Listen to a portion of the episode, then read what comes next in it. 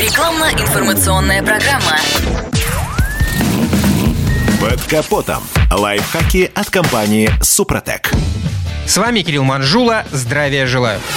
Как известно, из-за перепадов температур, обильных дождей и заморозков осенью в салоне автомобиля в разы повышается уровень влажности. Отсюда и запотевание стекол, и неприятный запах сырости, и образование небезопасного для здоровья грибка. При этом от обилия влаги страдают не только материалы салона, но и металл, весьма склонный к окислению и ржавчине. Так что следить за тем, чтобы в машине не было сырости – одна из ключевых обязанностей автовладельца. И прежде всего инспектировать следует пространство под напольными ковриками, покрывающими практически невентилируемую синтетическую обивку, которая может оставаться влажной довольно продолжительное время. Вода, пропитывая ковролин и звукоизоляционные материалы, создает прямую угрозу возникновения коррозии на металлических элементах автомобиля. А как мы знаем, днище любого автомобиля и без того считается крайне подвержено коррозии. Впрочем, не только пол подвергается атаке ржавчины, но и кронштейны сидений, а также тросовые приводы и электроразъемы разъемы, включая так называемый датчик комфорта, зачастую спрятанный под креслом водителя. От избытка влаги он рискует выйти из строя, лишив работы всевозможные обогревы, электрические регулировки и прочее оборудование. Чтобы избежать подобных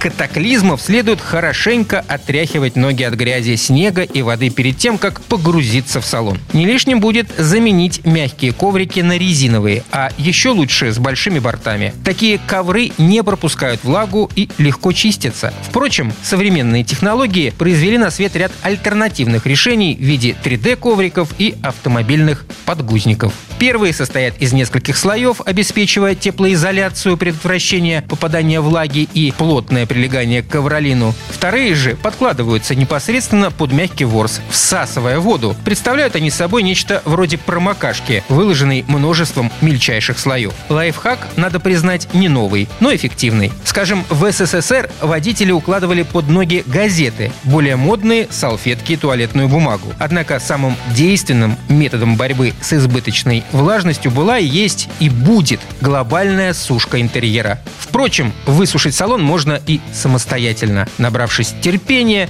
и вооружившись строительным феном. На этом пока все. С вами был Кирилл Манжула. Слушайте рубрику «Под капотом» и программу «Мой автомобиль» в подкастах на нашем сайте и в мобильном приложении «Радио КП», а в эфире с понедельника по четверг в 7 утра. И помните, мы не истина в последней инстанции, но направление указываем верное.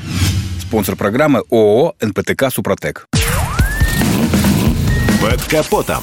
Лайфхаки от компании «Супротек».